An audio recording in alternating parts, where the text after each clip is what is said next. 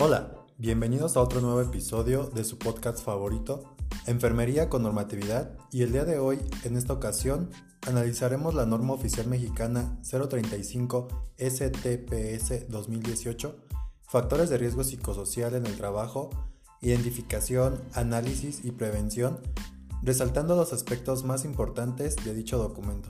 Comenzamos.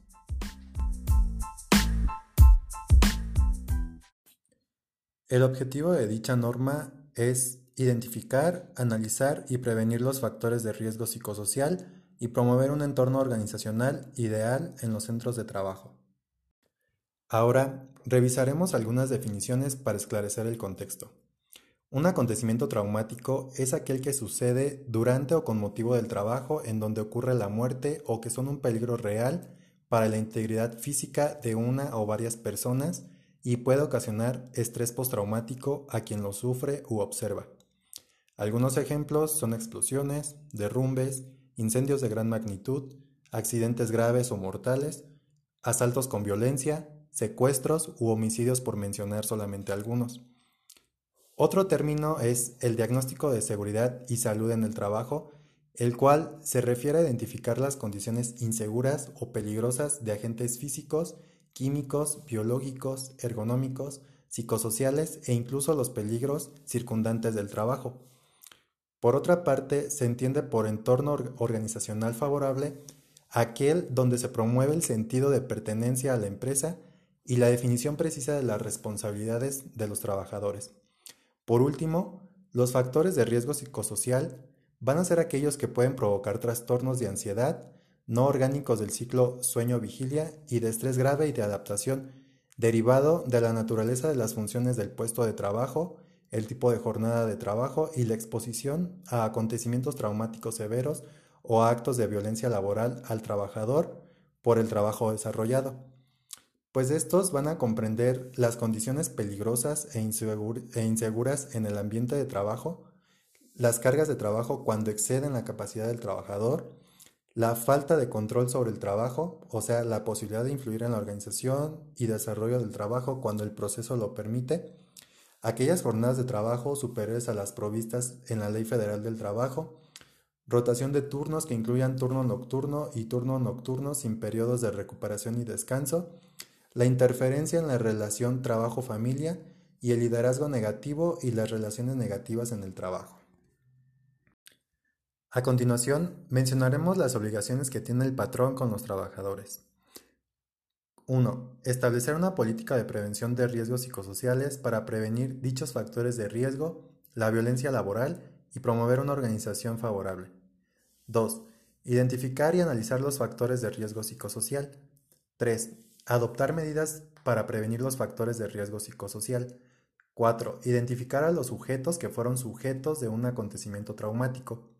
5. Practicar exámenes médicos y evaluaciones psicológicas a los trabajadores expuestos a violencia laboral y a los factores de riesgo psicosocial cuando existan signos o síntomas que denoten alguna alteración a su salud, los cuales pueden ser por personal de salud del centro de trabajo o la institución de seguridad social.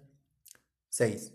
Difundir y proporcionar información a los trabajadores sobre la política de prevención de riesgos psicosociales. 7 registrar los factores de riesgo psicosociales identificados, medidas de control y nombre de los trabajadores a los que se les ha aplicado exámenes o evaluaciones clínicas. Ahora es turno de comentar las obligaciones de los trabajadores. 1. Observar las medidas de prevención para controlar los factores de riesgo psicosociales, la violencia laboral y colaborar con un entorno organizacional favorable.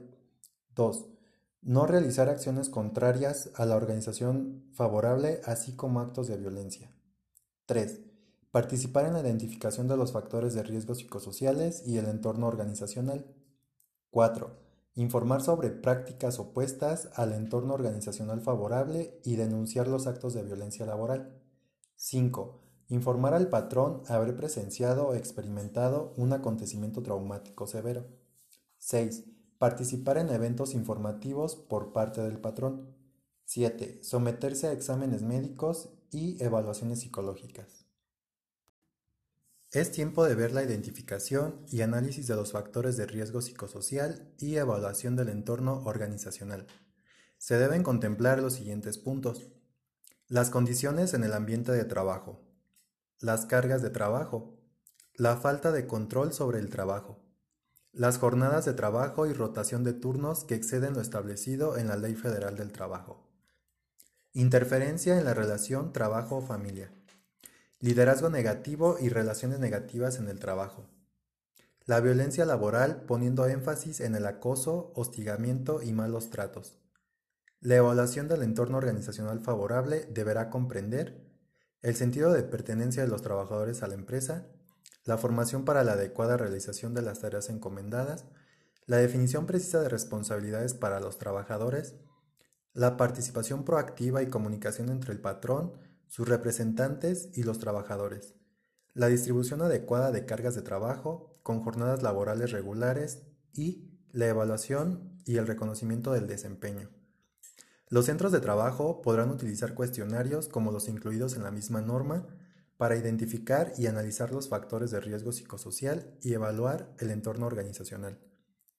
El resultado de la identificación y análisis de los factores de riesgo psicosocial y la evaluación del entorno organizacional deberá plasmarse en un informe y estar disponible para consulta de los trabajadores.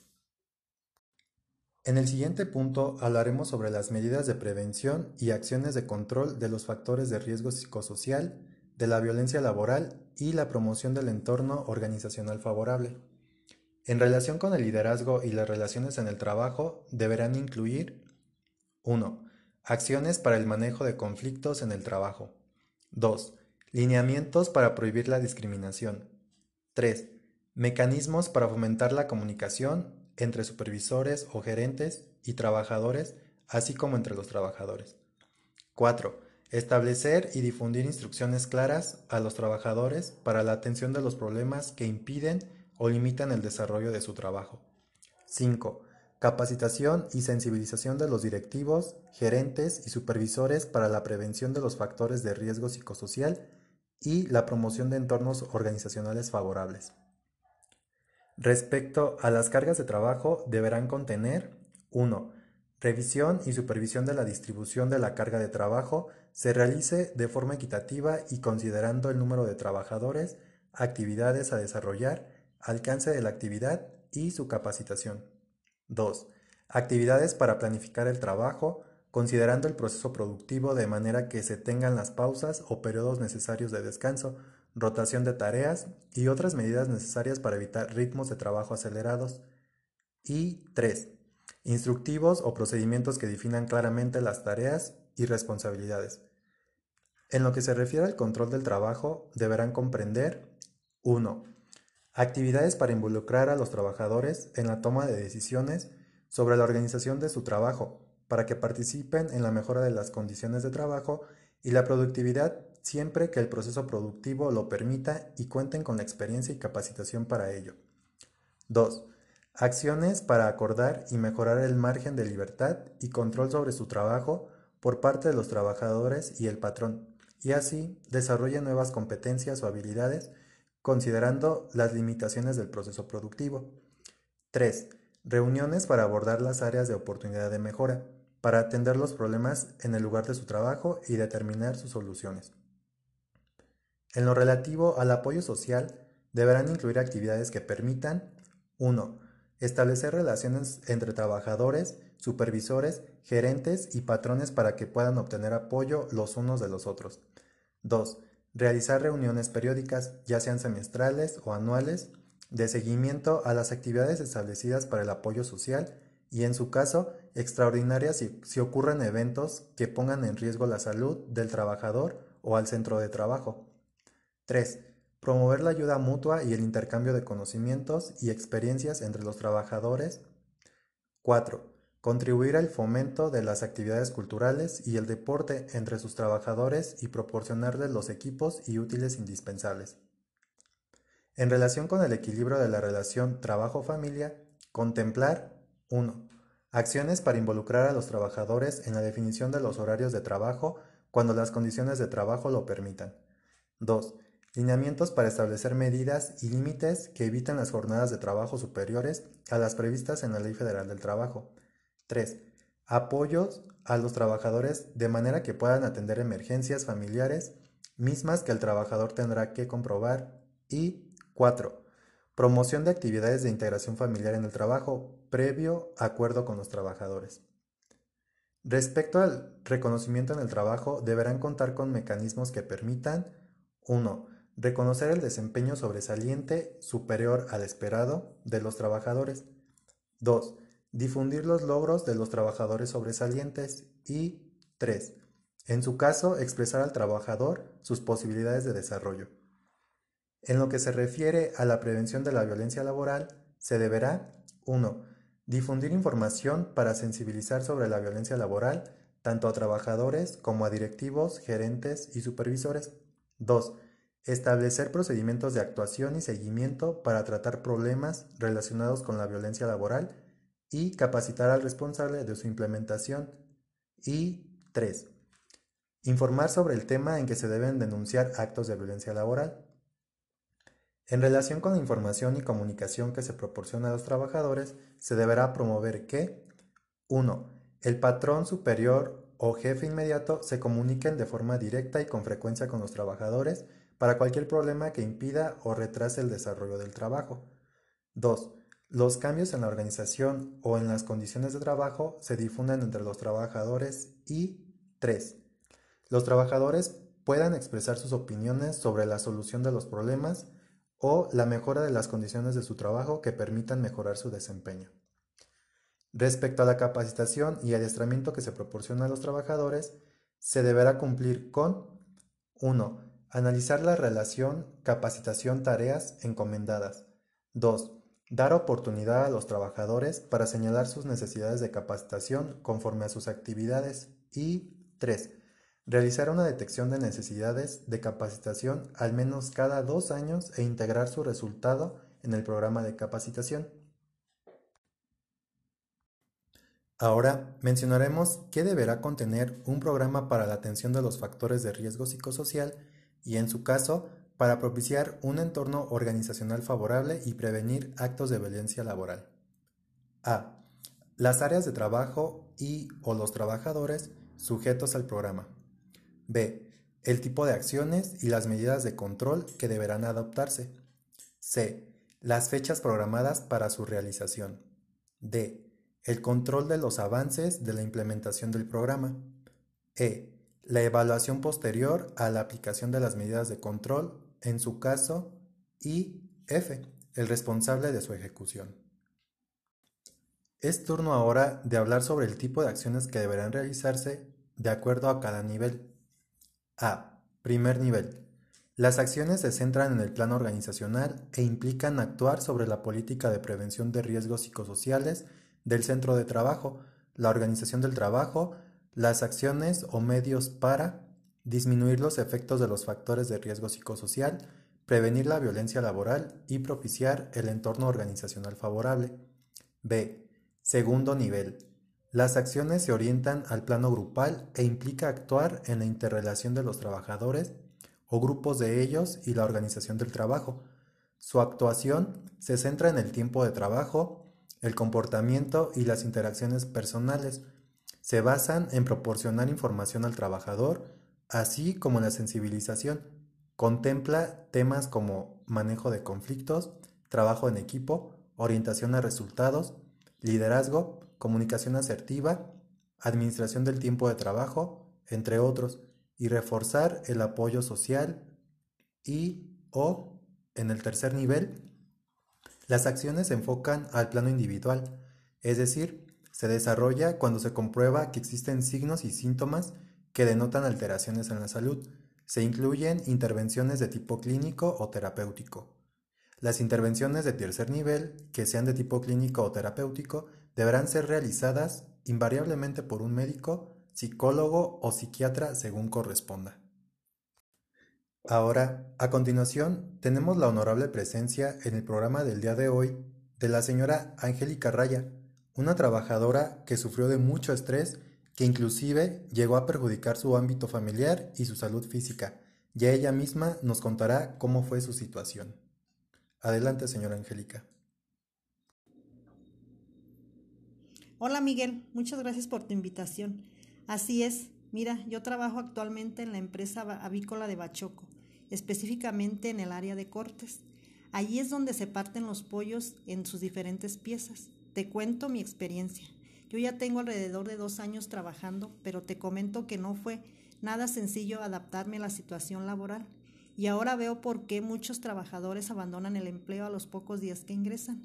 Esto es porque es muy difícil adaptarse debido a la situación de un alto nivel de estrés. Durante la primera semana recibes capacitación y entrenamiento, pero con muy poca experiencia.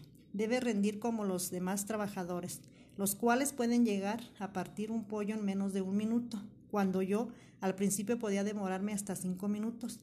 Pero el detalle es que me exigían que lo hiciera más rápido porque el trabajo debía realizarse y los primeros días inclusive llegaba a salir más tarde que mis compañeros por tener trabajo rezagado. Era muy estresante por las exigencias. Llegaba a casa estresada. Soy madre de dos niños pequeños y en ocasiones me molestaba mucho con ellos porque hacían mucho ruido o hacían desastre por la casa. Llegaba inclusive a gritarles y fue tanto el estrés y tensión nerviosa que tuve que acudir por mis propios medios a atención médica porque estaba muy irritable. Llegaba a sufrir tensión muscular en hombros y dolores de cabeza. Estos síntomas fueron desapareciendo conforme me fui adaptando al, trabajo y con el tratamiento médico, claro, que es un trabajo donde se elabora en conjunto con el estrés, ya que debes realizar las cosas de manera rápida y bien. Entonces debes aprender a lidiar con eso y con el riesgo de cortes, ya que también he experimentado muchos otros compañeros empleados cortes con cuchillos y tijeras por realizar las cosas de manera rápida. En realidad, es un trabajo donde se presentan muchos riesgos y no se han llevado a cabo valoraciones de tipo psicológicas para identificar este tipo de problemas. Al menos no en lo que yo tengo laborando. Y ahora, gracias a tu programa, conozco un poco sobre esta normativa y creo que es indispensable que todos los trabajadores lo escuchen para que se informen y sepan cómo actuar ante este tipo de situaciones. Muchas gracias, señora Angélica, por acompañarnos el día de hoy. Como se puede ver, se tuvieron varias deficiencias en la aplicación de la norma, ya que no le realizaron evaluaciones médicas y psicológicas, y si bien la capacitaron, no le explicaron cuáles eran los riesgos presentes en dicho trabajo, perjudicando su salud física y psicológica al estar la mayoría del tiempo irritable por un alto nivel de estrés en el trabajo, por una mala carga de trabajo y poco control en el mismo.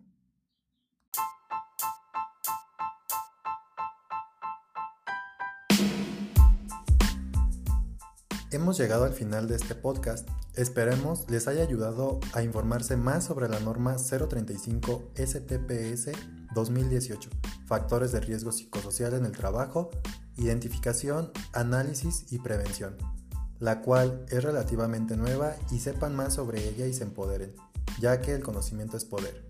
Hasta la próxima.